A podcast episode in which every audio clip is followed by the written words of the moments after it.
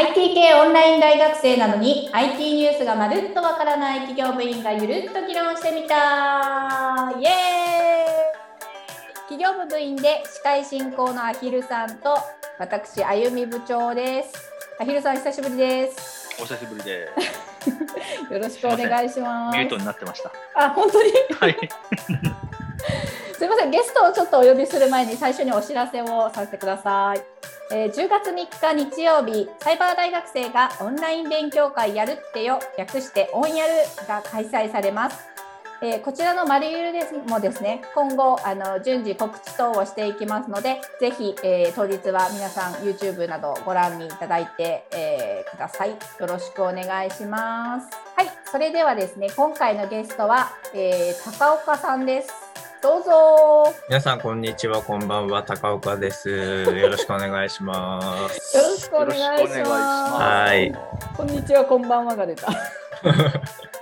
いや、自分のポッドキャストでいつもこれを 言ってるので、そう。そうなんですね。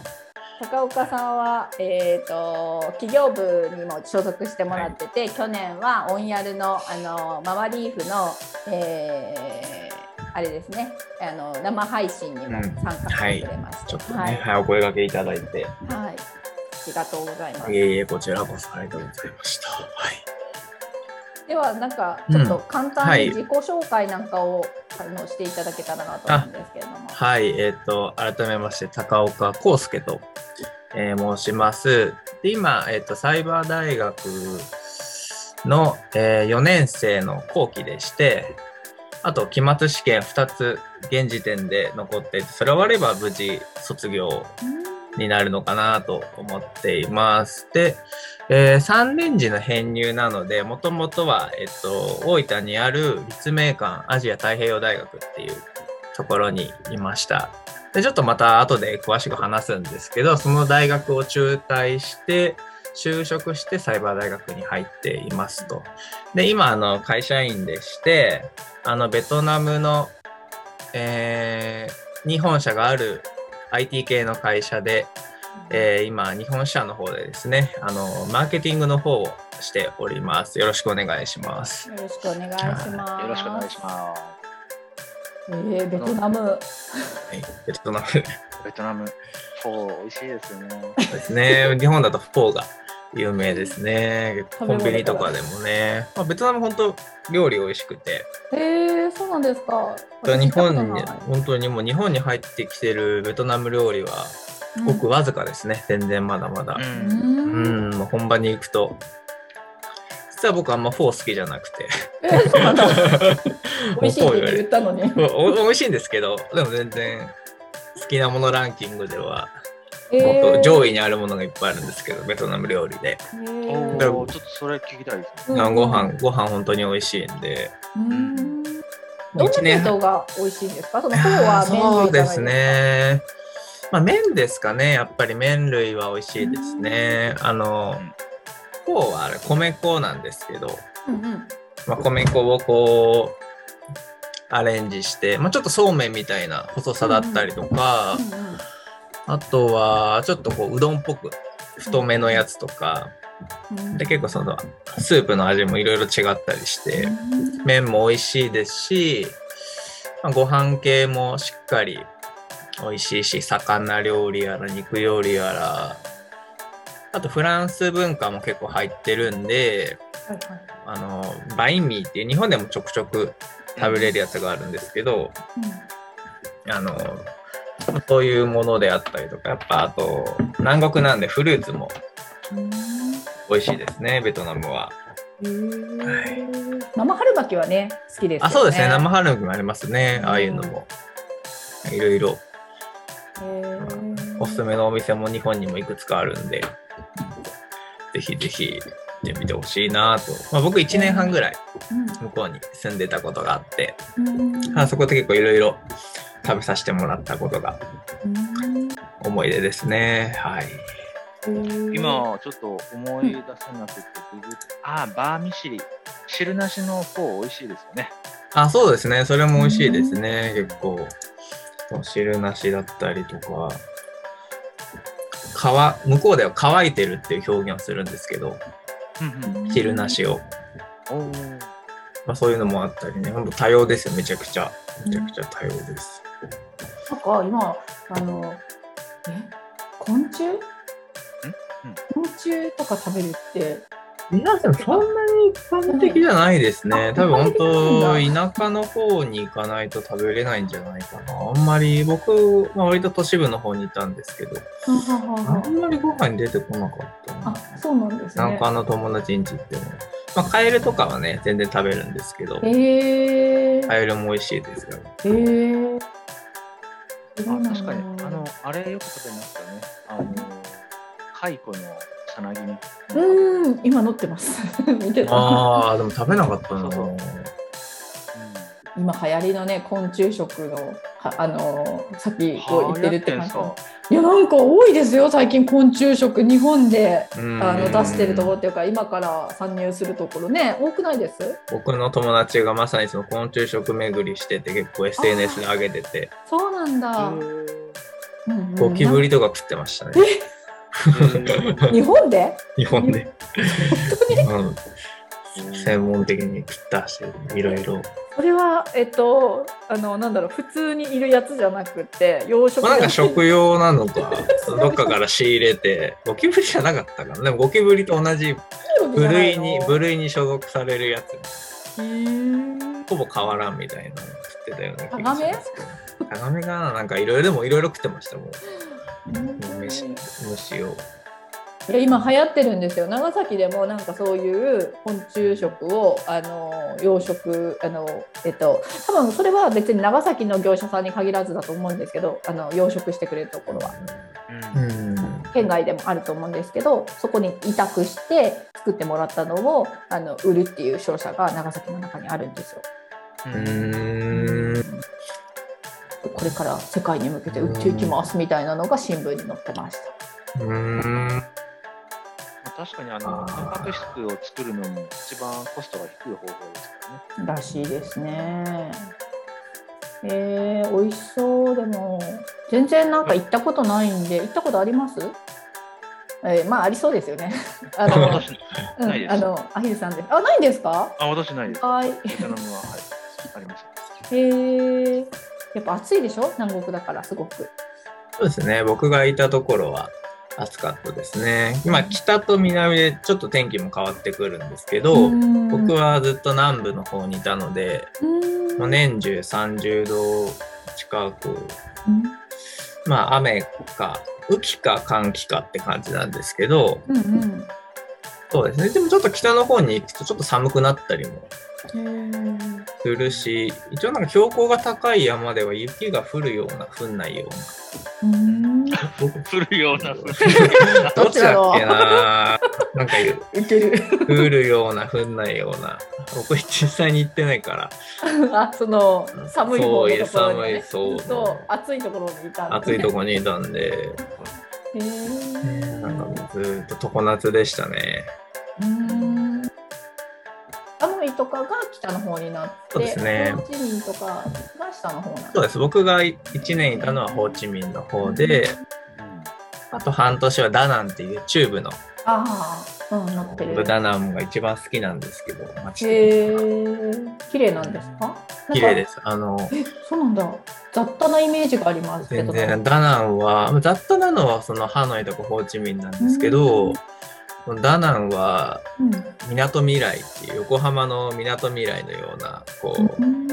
なんですかね、まあ、大きい観覧車があったりこうドラゴン橋っていうもう竜をそのまま模した黄色の橋があって今見てます。とかこう、まあ、都市の作り的に川が真ん中には走っててそこ両岸に町がそれぞれあってでも観光都市ですね。ダナンは完全にリゾート地というか海もすぐそばにあってうん。自然もあって僕すごいそこが好きで。うん。あの、まあ、1年間ホーチミン市にいて旅行でダナンに行って衝撃を受けてあここで半年暮らしたいなっつって、うん。ちょっとビザ延長してうん。あのし就職先というかうん。インターンで行ったんですけどベトナムは。インターン先探して、まあ、移り住んだっていうあじゃ半年ぐらいあですね。ホーチミンに行った時と、えっと、ダナンに行った時って会社が違うんですか？あそうです。ホーチミンでも2社ぐらい。あのー最初はその会社で1年ぐらいやる予定だったんですけど、うん。まあ、なんかたまたま知り合った経営者の方の話がすごい面白くて、あこの人のところで働きたいなと思って、えっ、と、当時その1年予定してたところを、すみません、ちょっと辞めますって言って、そこに移って、うんうん。で、半年やって、じゃあ帰国するっていうタイミングだったんですけど、でもダナンでももうちょっと半年ぐらいいたいなっていうところで、あの自分休学してたんですけど、その時、う大学立、その立命館の方を。えー、1年半休学してたのを2年に延長して、1回日本で帰ってきて3ヶ月ぐらいした後またダナンに戻って、半年ぐらいっていう感じで。うんで、そこの最後のインターンした会社にそのまま大学辞めて入社したんですよ。えー、じゃあ今の会社がそこってことなんですね。そこじゃなくて実は、それ日本の会社なんですよ、そこ。日本の会社のベトナム支社みたいなところで。で、一回、まあ、インターンのなんか活動とかが、まあ、評価されたのかわかんないんですけど、うんまあでも僕が入社したいって言ったんで、じゃあいいですよってなって、で、大学辞めちゃって、で、日本に、の本社の方に配属されて、まあ、2年ぐらいやってたんですけど、うん。まあちょっと合わないなってなってきて、日本は合わないなってなってきて、あの、転職して、今の会社にたまたまばったり、あの、出会って、去年の4月に入社することになって、今に至るっていう感じですね。えっと、今はどちらにいらっしゃる今は、あの、日本の、その、神奈川県にいるんですけど、そう、結構ややこしいですね、位置関係が。だから、まあ今は日本の会社にいて、ベトナムの、えー会社、あ、日本の会社、しょ物理的な体の位置は日本で、その会社はベトナムの会社。で、ベトナムにいたときは、えー最初はベトナムの会社だったんですけど、えーその後はもう、えー日本の会社でベトナムで働いてました。ちょっとこうテレコになった感じですかね。うんそんな感じですね。はい。で、マーケティングをやっていってっていう、まあ、去年から始めた仕事なんですけど、うんうんそうそう、あの、全然業界が違うんで、うん全くイメージできないんですけど、あの、マーケティングって具体的にどんなことされてるんですか？そうですね。えっと、まあ、マーケティングいろいろあると思うんですけど、僕が特にやってるのは、いわゆるデジタルマーケティングとか、ネットマーケティングって言われるような分類で、まあサイバー大学の授業にもあったかな、ネットマーケティング論みたいな。えっと、要するに、そのインターネットとかウェブ上でどうやって集客して、あの、見込みのお客さんを増やしたりとか、そこからお問い合わせつなげるであったり、あと SEO ですね。どうやって検索順位を上げていくかとか、あと広告ですね。Google 広告とか Facebook 広告とか、あとはまあ最近だと Web セミナーとか、そういうの企画したりして、あとまあこのブログコンテンツとか書いたりして、っていうのをこうメインでやっています。はいえっと、商品はサービスそうですね。うちの会社は、あの、オフショア開発っていう、えー商材になるんですけど、IT 携わってる方、システム開発、アプリ開発やってる方は多分ご存知だと思うんですけど、あの、要するに、国内で、えー開発をするんじゃなくて、開発自体を、その、ベトナムとか、えー中国とかインドとかに、あの、流し、まあ、切り出して、そこの国で開発自体をやってもらって納品してもらうっていう形ですね。うん。これはオフショア開発っていうんですけど、まあ、要するにその日本の人件費だと、あの、大体システム開発って、1人1ヶ月いくらいくら。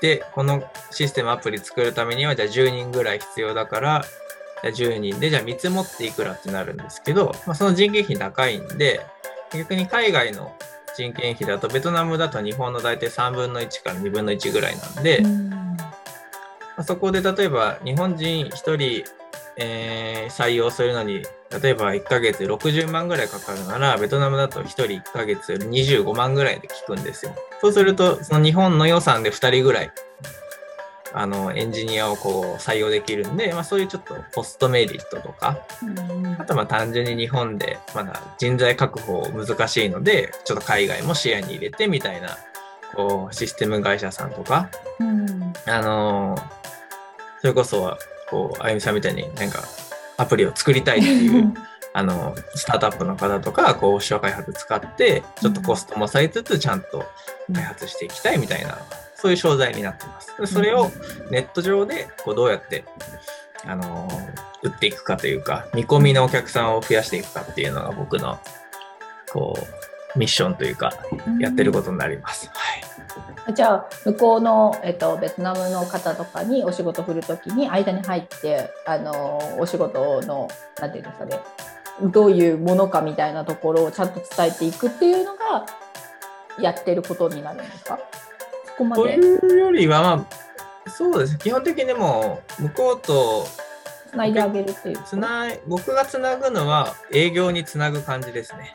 ああそうですねそうですね。はい。一回そのマーケティングで、まあ、見込み客、まあ、リードとか呼ばれる人たちをある程度、あの、持ったら、まあ、うんその中で、こう、受注につながりそうなリードさんを見極めて、営業の方にまた引き継いで、で、営業の方がもう営業かけて、そうんうん。で、まあ、制約できればもうスタートって感じで、うん僕はその前段階になりますね。去年立ち、うん。去年立ち上がった部署なんで、まだまだ実績はちょっとなんですけど、あじゃあ今まではマーケティングっていうのは特に行わず。あそうです。僕はもう前職は、あのーいわゆる SES って呼ばれる派遣型のこう客先常駐で IT プロジェクトをなんか仕事をするみたいなことをやってたんですけど、で今の会社に入ってからそのマーケティングの仕事を始めました。なんで去年もう全く知識ない中で、去年ほとんど勉強しかしてなかったです、会社の中で。はい、っていう感じですね。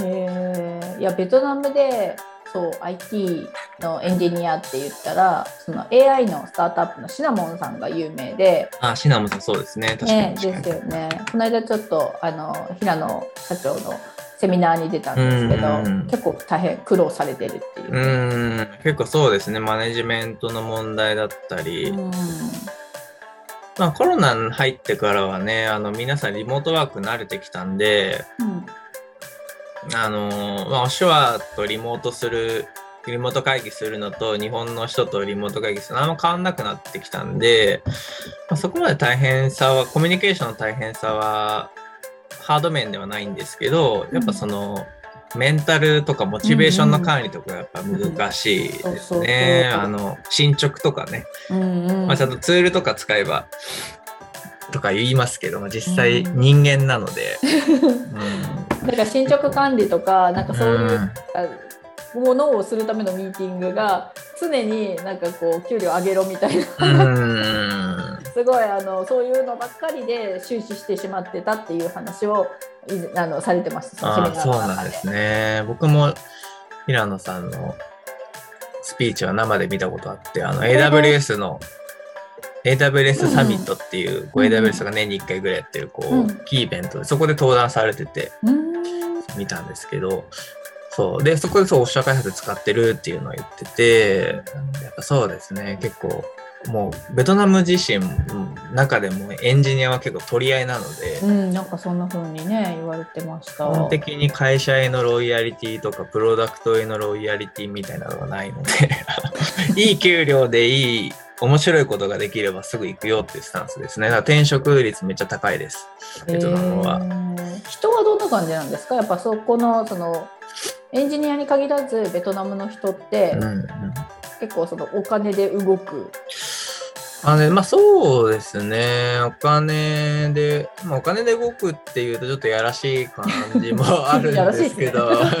まあでもシンプルです。だから本当に、うん。まあもちろんその会社の人間関係もあるんですけど、うんまあ、いい給料のところに働けたら幸せだよねっていう本当にシンプルです。うん。まあ、日本だと給料よりもなんかこうやりがいとか社会にどれだけ貢献できてるかとかちょっと複雑化してますけどベトナムの人の多くは、えーとまあいい給料のところに働けたらいいよねっていう。まあ、そので、まあ、人間関係良かったり、こう、なんですかね、こう、自分が誇りに持てるようなことができたら、まあ、さらになおいいよね、みたいな感じですかね。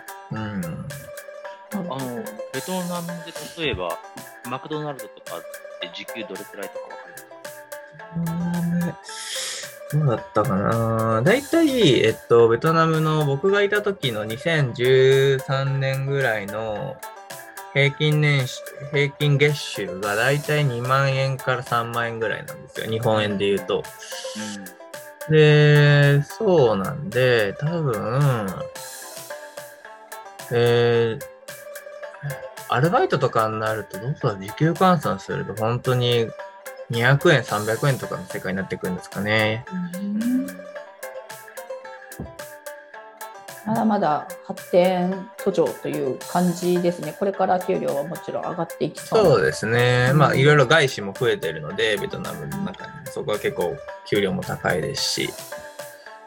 東南アジアの中では結構上位に経済成長、まあ、インドネシア、タイに比べたらまだまだですけど、あのラオスとか、えー、ミャンマーとかに比べたら、こう、まあ、結構中間のいい位置にいますね。で、結構成長してますね、ベトナムは。えー、なん。か、なん。でベトナムだったのかなっていうのがすごい疑問じゃないですなん。であのヨーロッパでもなくアメリカとかでもなくベトナムピンピンポイントにベトナムっていうのが不思議だなと思ったんですけど。あの確かにもともと休学されて最初にベトナムに行かれたんですね。そうですね。ベトナム一本でうん来ました。まあ、あの僕のそのもともといた大学がすごい留学生が多くて、学生の半分が留学生でで特に多いのがベトナム人の留学生だったんですけど、で最初に仲良くなった友達がベトナムの友達ででそこからベトナム語とか教えてもらったりベトナム話聞くたびになんか行きたいなと思っててで夏休み使って1ヶ月ぐらい行ってあここだなーってなんか直感的に思って、まあ、その後ヨーロッパとかも行ったんですけど、うん。アイルランドとかスイスとかフランスにも、うん。あでもベトナムだなーってなってそこからもうベトナムにうん。こう振り切ってこう階段の踏み外してった感じで踏み外すいや全然ですよ。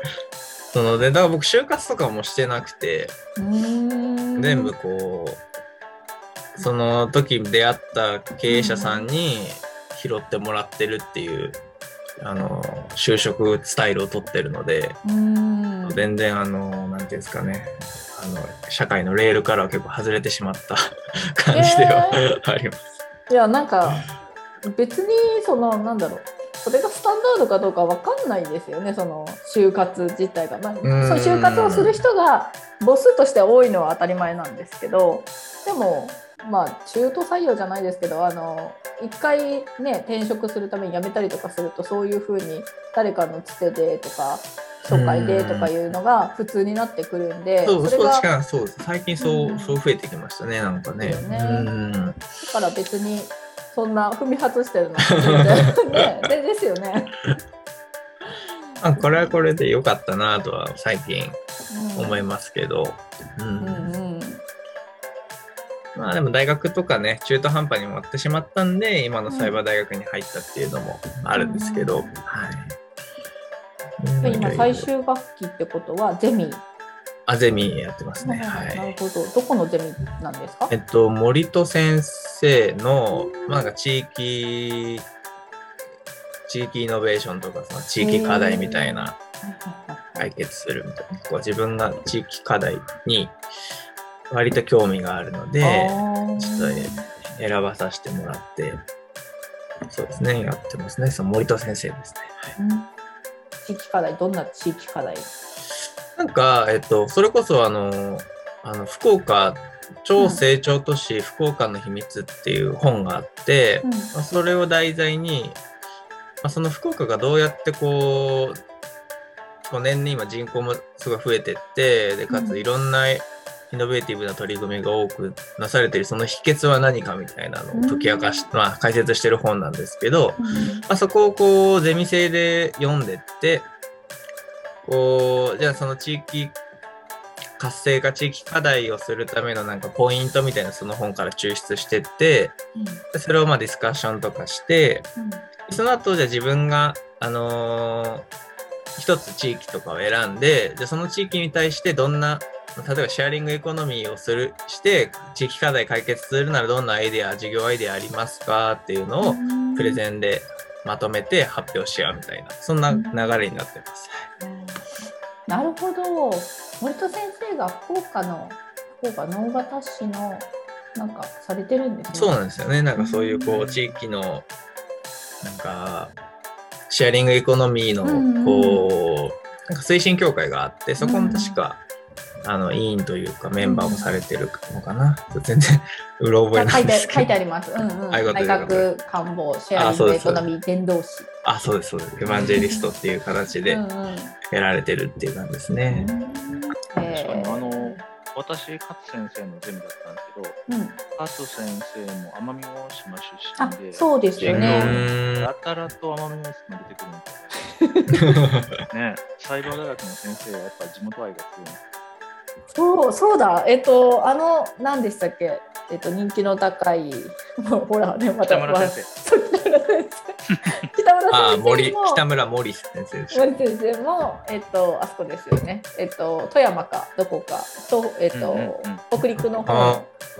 僕今期に2個受けてます。北村先生の授業。あそうなんですね。地域マーケティング論と商品企画論でえゼミとそれと一緒にやってるんですか？やってます。僕今期ゼミと、えーその 2, 2つの授業と、あともう2つ取って5個。大変じゃなかったです？なんかゼミと一緒にすると大変みたいな話も聞いいや全然。全然平気でした。たま、前、それまで結構8個とか取ってたんで、むしろ楽に感じてます。で、しかも、これまでやってきたの応用みたいな形で、で、商品企画論も地域マーケティング論も、あと、もう一つが事業創造論うんうん、と、あとネットマーケティング論だったんで、うん。ネットマーケティング論は自分の仕事だから、うん、もう受けなくても大体わかる。うん。し、事業創造論もなんとなくこうそれまで取ってきた授業でわかるし、あと商品企画論、地域マーケティング論、あとそのゼミがすごいリンクしてるんですよ、内容へが。ーだから、例えば商品マーケティング論の課題を進めると、ゼミの課題も進んだことになるみたいになってて、うん結構そういう意味で進めやすかったです。うんそうなんだ。へえ面白いですね。なんか他の先生の自分がこうこの先生受けようと思ってなんかこうカリキュラム取ったりとかしてるとそれだけになんか終始してしまって他の先生がどんなことされてるかっていうのはあんまり知らないっていうことが 多いんですけどねへえそうなんですね。じゃああとはちょっともう残すところ卒業のみということで。そうですね。うんうん、もう今日ぐらいで課題は試験とか全部終わらせたらいいなっていう感じで今日明日で12日までなのであの8月の 締め切りがそうですよ、そうですよ。そんな時期なんですね。はいそういう時期なんですよ。時期になってますんでみんなはいパンパン、頭の中。あれ、あそういうあゆみさんは、ああ 私はもっとゆっくり進んでます。急に、急にゆっくり進みました。いや、なんか、あのーちょっと前に休学されてるっていうのをあの高岡さんに聞いてたんですよ。ああそうです。サイバー大学も休学してました、半年ぐらい、はい。い。であ私もじゃあ休学してしようと思ったんですけどなんか学サポの本問い合わせたらちょっとでも取って少しずつ進んだらみたいな話で言われてで私の場合はその休学をせずにあほんの少しずつ取りながら最終学期まで進むみたいな感じで、大変ですねうん、頑張ります。なら大丈夫。だけどなんかアヒルさん聞きたいことは？あ大丈夫そうですか？はい、まあ、あの、お時間もちょうどいいです。そうですね。最後に何か、高岡さん、ご宣伝されたいこととかありました？ら、でうーん。そうですね。まああの僕もポッドキャストやってるのでそちらもよよければあのしょうもない内容ですけど。全然しょうもなくないです。楽しかったです。女性のね、方と一緒に。そうあのはい友達とやってるんですけどまあなんか結構自分が今ポッドキャストがハマって聞くのもそうだし、うんうんあの作って配信するのもハマっててでうん今その Spotify がじゃあ出し、あてるの、その、ポッドキャストの話題で2本目取りましょう。ねえ次回その話をぜわひぜひ聞きたいです。はい、そしたら今回はここまでということで、えーゲストの高岡さんでした。はいありがとうございましたありがとうございました。はいありがとうございましたありがとうございました。サイバー企業部のツイッターがあります。アットマークサイバースタートアップ1です。こちらもフォローお願いします。番組宛てのメッセージや今日の話に対するツッコミ、質問もこちらのツイッターから受け付けています。それでは本日のお相手は、えー MC のアヒルさんとあゆみ部長がお送りいたしました。またね